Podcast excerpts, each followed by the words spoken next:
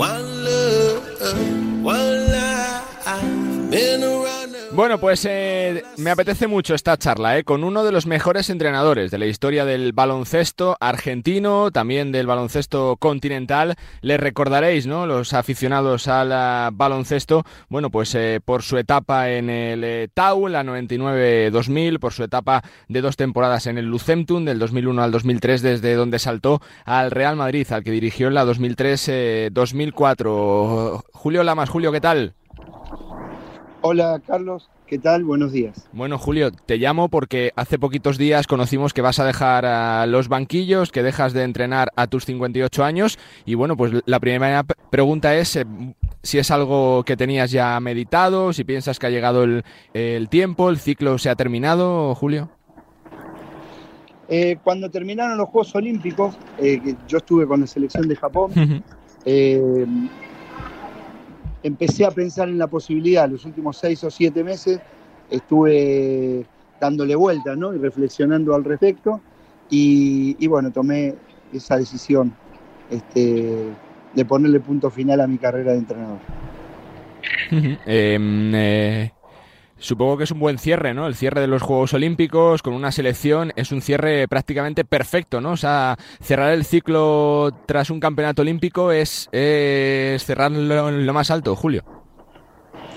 Sí, me, también me, me, gusta, me, me, hace sentir tranquilo cerrar mi carrera en un momento de plenitud, ¿no? En el que este, estaba dirigiendo eh, a nivel internacional, digamos, una selección nacional en mundiales Juegos Olímpicos. Eso también me, este, me cae bien. Más que nada, igual es una decisión personal. Yo he sido entrenador profesional 33 eh, años, ¿no? dirigiendo en primera división. Eh, empecé muy precoz, más allá de que tengo 58 años, empecé a los 24. Entonces, eh, ha sido mucho tiempo en el, cual eh, he estado organizando mi vida personal y familiar para poder realizar eh, la actividad de dirigir, ¿no? viviendo en, tres continentes distintos, viviendo en, tres países distintos, en diez ciudades distintas y, bueno, eso fue un poco lo que me llevó a tomar la decisión. La verdad que si era por dirigir o por entrenar, lo podría haber hecho diez años más, pero la otra parte de mudarme permanentemente y de vivir con, con la maleta preparada es la que me llevó a tomar la decisión. Eh, Julio, por lo que relatas, son 10 ah, países, son uh, tres continentes, 10 eh, equipos diferentes. Uno se va satisfecho de la carrera que ha tenido viendo las cinco ligas que has ganado, las siete veces mejor técnico del año de la Liga Nacional, el campeonato con la selección de Argentina. Supongo que es para estar feliz y satisfecho, ¿no? Con la carrera de uno, tan larga sobre todo. Sí, sí, medido, medido en resultados o en, los lugares que he podido eh, dirigir, estoy satisfecho, también podría decir orgulloso, ¿no? De haber dirigido la selección argentina es lo más importante de mi carrera. Eh, haber dirigido el Real Madrid, haber dirigido en la Liga CB, haber dirigido Boca San Lorenzo, eso ha, ha hecho que yo sienta que a nivel FIBA estuve tanto en clubes como en selecciones en los lugares más importantes a los que se puede acceder. Tres Juegos Olímpicos, tres Mundiales también. Eh, eso me, tiene satisfecho y orgulloso. Un poco desde que tomé la decisión me empiezo a dar cuenta que lo más importante son los momentos compartidos con personas, eh, el, haber eh, integrado equipos con enormes jugadores, con hermosas personas, ser compañero de cuerpo técnico, haber representado y defendido la camiseta de instituciones, todas que, que, merecen la pena haber estado. ¿no? Yo, como te dije, estuve en 10 equipos en total, eh, en, tres países distintos, ¿no? Y, y en dos selecciones. Y eso es eh, ahora mismo lo que empiezo a valorar cada vez por encima de, alguna otra cosa. ¿no? Algunas comunicaciones que tuve, públicas y privadas, con jugadores, con entrenadores, con jugadores de fútbol, con entrenadores de fútbol, con un montón de personas del deporte de mi país, sobre todo, pero también de otros lugares, eh, me han hecho tomar conciencia de que lo que queda un poco es lo otro, ¿no? Eh, eh, Julio, yo te quiero preguntar si te sientes parte, ¿no? De haber contribuido a la mejor generación de la historia de Argentina, ¿no? Que ha hecho tanto, campeona olímpica en 2004, eh, siempre entre las grandes selecciones del mundo, jugadores de sobra conocidos como Nostioni, como Prigioni, como Escola, como Ginobili, como Facundo Campazo. ¿Te sientes parte también de haber contribuido con tu conocimiento, con tu experiencia, con tu trabajo en distintos países a que sea tan grande Argentina, para que sea tan recordada esta generación dorada? Y sinceramente sí, me siento parte, digamos, objetivamente he sido parte, he estado en el 97, 98 y 99, cuando ellos tenían 19, 20 años, y he participado, digamos, fugazmente en el 2008, cuando ellos estaban en plenitud, y he estado otra vez del 2011 al 2014 en la última etapa, con lo cual también en el medio, incluso en los años que yo dirigí en España, eh, siempre acompañé eh, eh, ese grupo que hemos conformado, ¿no? Y ahora mismo, otra vez, ¿no? En público y en privado me han dicho algunas cosas, esos jugadores que me llegan al alma, porque incluso con los que tenía como un vínculo más amoroso y con los que no. Y esas cosas son muy importantes. Ellos ya tienen 40 años, entonces también miran las cosas de otra manera. Y, bueno, este, sería, digamos, una falsa modestia eh, decir que no me siento parte. Claro, claro que sí. Para un argentino, ¿qué supone, qué legado dejan eh, figuras como Ginobili, que ahora va a entrar en el Hall of Fame de la NBA, que ha ganado cuatro anillos, que lo ha ganado absolutamente todo, ha sido reconocido mundialmente como uno de los eh, jugadores más globales, la figura de Escola? ¿Qué supone, cuánto deja de legado la figura de, de Ginobili, de Escola para los argentinos, para los deportistas, para, para el baloncesto también eh, prácticamente de todo el mundo, Julio? Bueno, Ginóbili y Escola eh, han representado a la Argentina de manera extraordinaria en el mundo entero. Han sido dentro y fuera de la cancha ejemplares en su comportamiento, en su profesionalismo. Eh, también han tenido un amor al juego muy destacado que ha hecho que este, jugando y liderando eh, dejen un legado a las generaciones que sucedieron. Eh, la verdad que ambos están entre los deportistas más importantes de todos los tiempos de mi país, en, el cual tenemos unos cuantos en todos los deportes con pelota que muestran nuestra mejor cara, que muestran este, los mejores valores que tenemos como, como país. En, en, otras actividades hay otros que nos hacen quedar un poco mal, bueno, esto por suerte salvan es mucho este, nuestro orgullo y nuestro mostrar que, que valemos, ¿no? Eh, con la vista atrás, eh, después de 23 años de tu llegada a Vitoria, de haber pasado una temporada en Vitoria, dos años fantásticos en Alicante, de entrenar al Real Madrid, ¿qué peso en tu carrera tiene el paso por la CB, Julio? Grande, grande. Me hizo mejor entrenador, y me encantó vivir en España. Yo estaba con hijos que iban al colegio y, y, desde ese día nosotros tenemos un vínculo con el país, de, ver eh, eh, programas de televisión de todo tipo, leer las noticias o situaciones, no sé, culturales, familiares, sociales que tenemos con el país. Pero yendo a lo que importa, que es lo deportivo, a mí me hizo mejor entrenador. En la Liga ACB es la mejor competencia que hay eh, después de la NBA. Muy lejos, por supuesto, de la NBA, como estamos todos, pero en, ese, en, el siguiente escalón, la ACB, por varias razones, es la competencia eh, mejor que existe en el mundo FIBA.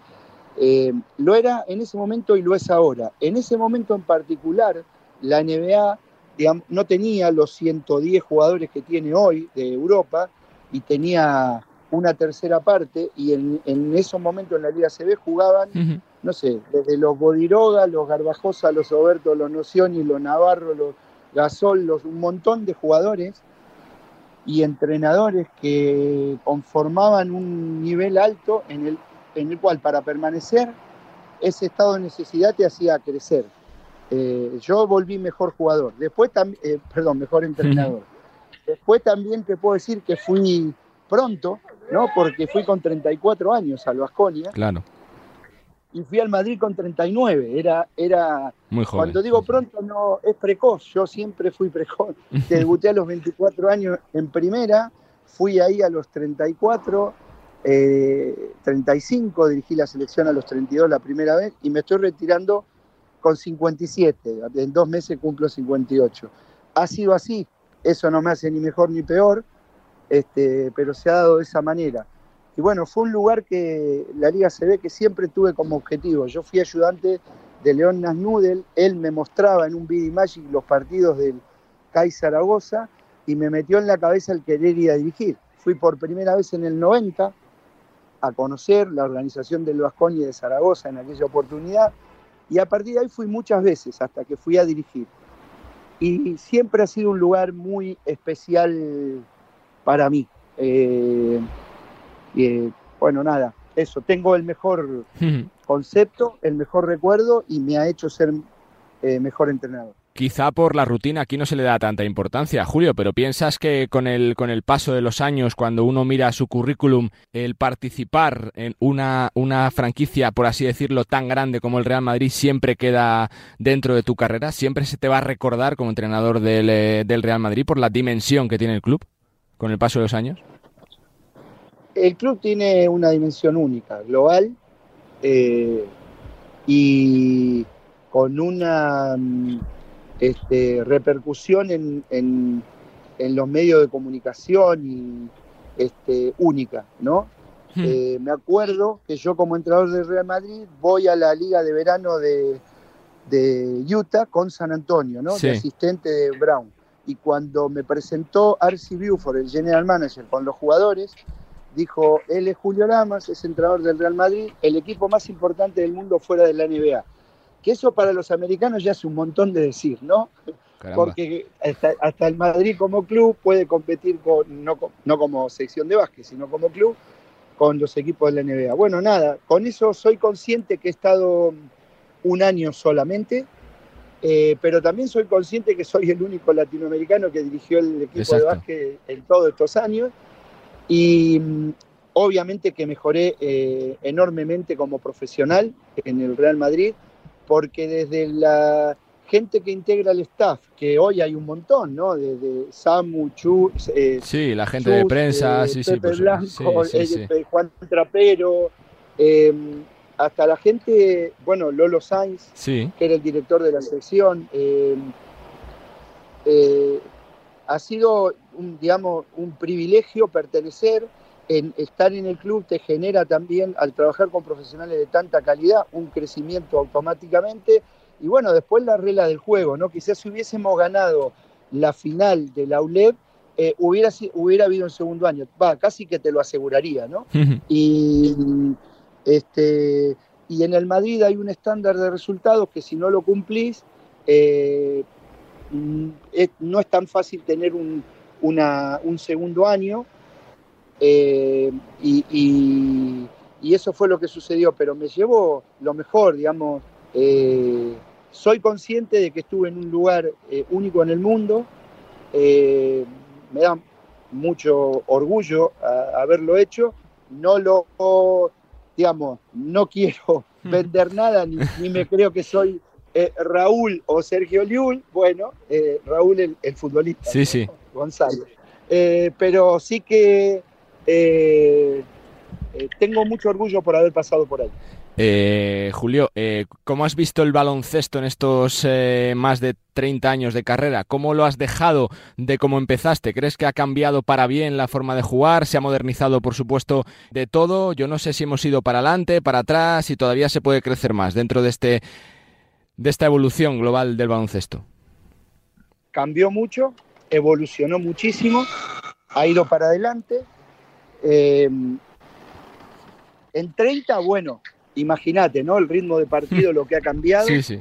el spacing de los jugadores eh, ahora mismo prácticamente siempre hay cuatro jugadores fuera de la línea de tres puntos y uno dentro sobre pintura.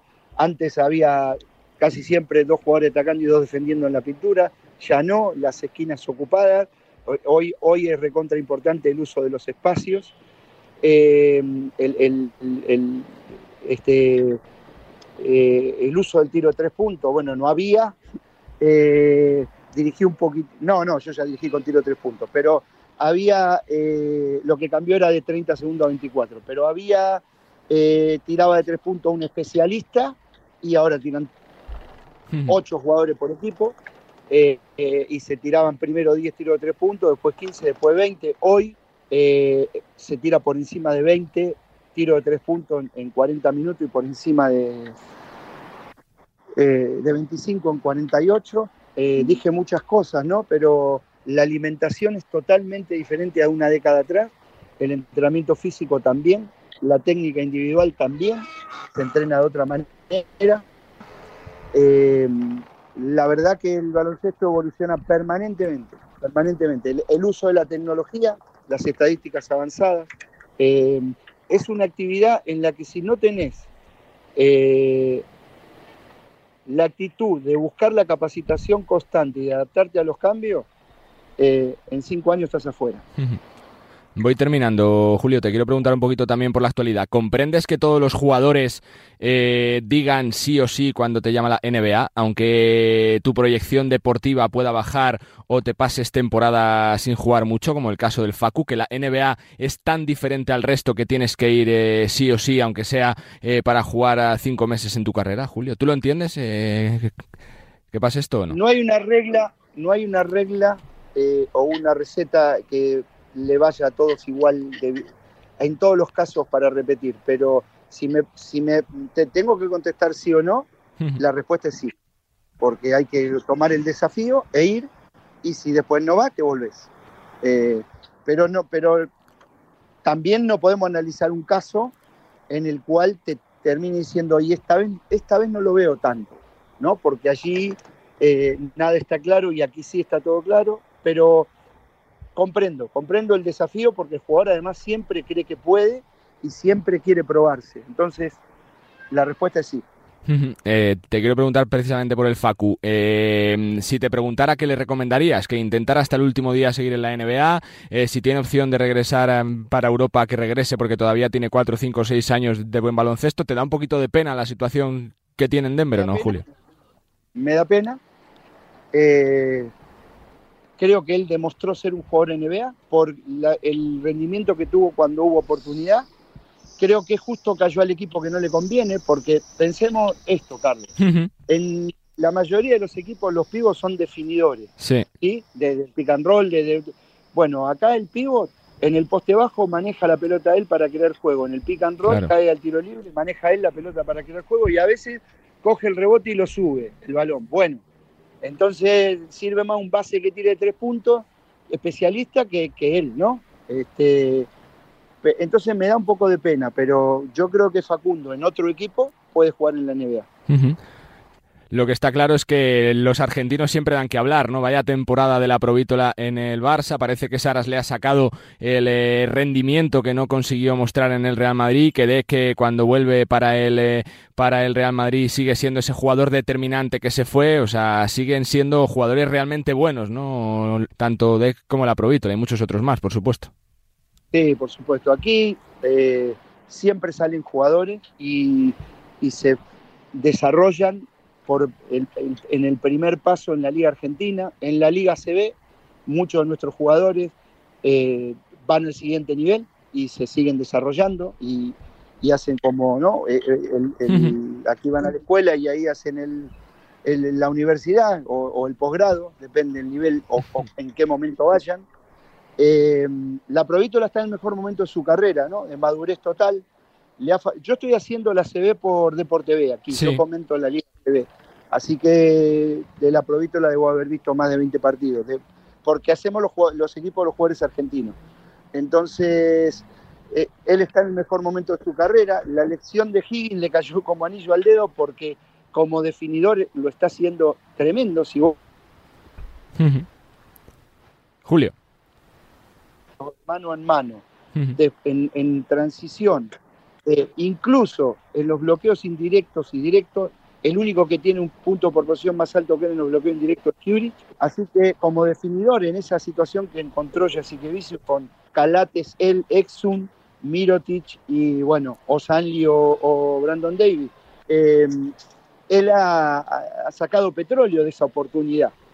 Eh, y está con una confianza tremenda. El otro día con el Madrid eh, anotó contra los cambios defensivos, le anotó a De, le anotó a Porir y le anotó a Yabusel eh, con tiro o con penetración. Esto es la confianza de un jugador, ¿no? Que, que ve el aro como una plaza de toros, ¿no? está con 44% en triple. Bueno, le cayó como anillo al dedo, ¿viste? Al final uno sabe que Campazo o que mm, Liul o que la bomba Navarro o que este, Gasol o que Ginobili o que siempre eh, vayan al equipo que vayan, ellos eh, van a encontrar su lugar y van a hacer mejor al equipo. El resto de los jugadores a veces son el hombre y sus circunstancias, ¿no? Estar a la hora justa en el lugar justo. Y me parece que Nico encajó con este plantel del, del Barça, ¿no? Y aparte el momento, y aparte el momento, bueno, en el Madrid eh,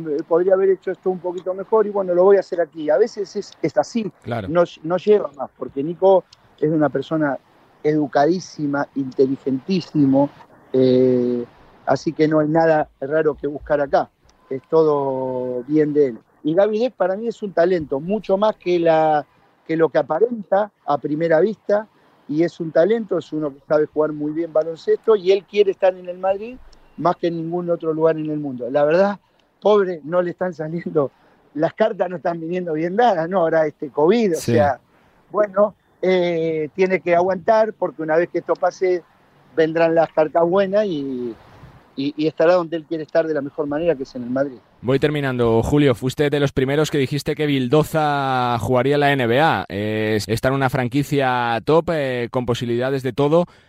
Tiene recorrido allí, ¿no? Julio también, eh, Luca Bildoza.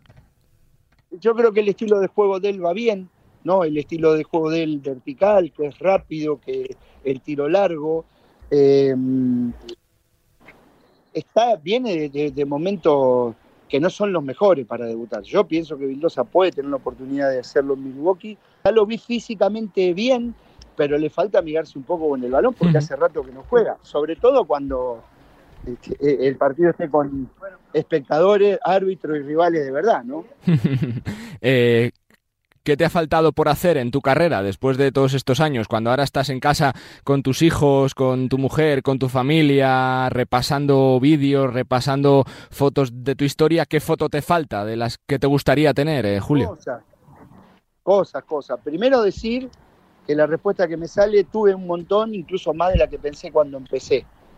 Pero si escarbamos la pregunta que tú me haces, bueno, me hubiese gustado tener una nueva etapa en la Liga CB o me hubiese gustado estar otro año en el Madrid, o me hubiese gustado eh, ir a un equipo de la NBA, que la verdad no lo vi, no lo vi. A mí Escola en el 2011-12 me dijo varias veces, se va a abrir, y yo no lo, no, lo vi como, lo, como Luis lo estaba diciendo. Y, bueno, no, no, no me preparé en consecuencia de eso, eh, podría haber estado bueno, pero bueno, ya no va a poder ser ninguna de las dos cosas. y cierro con una, Julio, ¿nos ha llegado rumor? ¿Vas a cambiar el básquet por el fútbol o, la vida tranquila con la familia, disfrutando, viendo baloncesto? ¿Qué vas a hacer ahora? No lo sé. Mira, lo que ha pasado es esto. Yo no voy a cambiar el básquet por el fútbol, ni es mi plan. Pero Abel Balbo, que es un jugador y entrenador argentino, eh, me, me, quiere, me invitó a, ser parte de su cuerpo técnico si ficha por algún equipo en Argentina para la próxima liga. Eh, bueno, no lo estaba esperando, me, explicó todas las razones, me gusta la persona, me gustan sus ideas. Eh, podría ser un desafío diferente para un tiempo. Eh, bueno, eso. En este momento yo estoy comentando baloncesto en TV. me gusta mucho, me encanta hacerlo y bueno, y dando charlas corporativas que también las disfruto, pero es como que me, en este momento me interesaría poder comentar deporte en los medios de comunicación. Ese es mi, objetivo en este momento. Pues Julio, que es un placer, que te agradezco mucho tu tiempo, tu simpatía siempre con los medios, tu cercanía, tu sinceridad y que felicidades por una trayectoria fantástica, porque más de 30 años eh, como entrenador en banquillos de primer nivel no es nada fácil y sobre todo felicidades por los éxitos y, y que se disfrute de esta nueva vida con más tranquilidad, con más tiempo para estar con la familia y para disfrutar de cosas que antes seguramente eran más complicadas. Suerte y gracias por tu tiempo, Julio. Gracias a ti y te mando un abrazo. Julio Lamas, entrenador de baloncesto, acaba de anunciar a su retirada de los banquillos. Un privilegio, un honor poder charlar con uno de los mejores entrenadores argentinos de la historia. Pasó por Basconia, pasó por Alicante, pasó por el Real Madrid, entrenó en tres etapas diferentes a la selección, consiguió el cuarto puesto en esos eh, Juegos Olímpicos de Londres y un hombre que ha sido reconocido, galardonado en su país y que sabe muchísimo de básquet. Una charla absolutamente genial de baloncesto y de vida con Julio Lamas. Continuamos.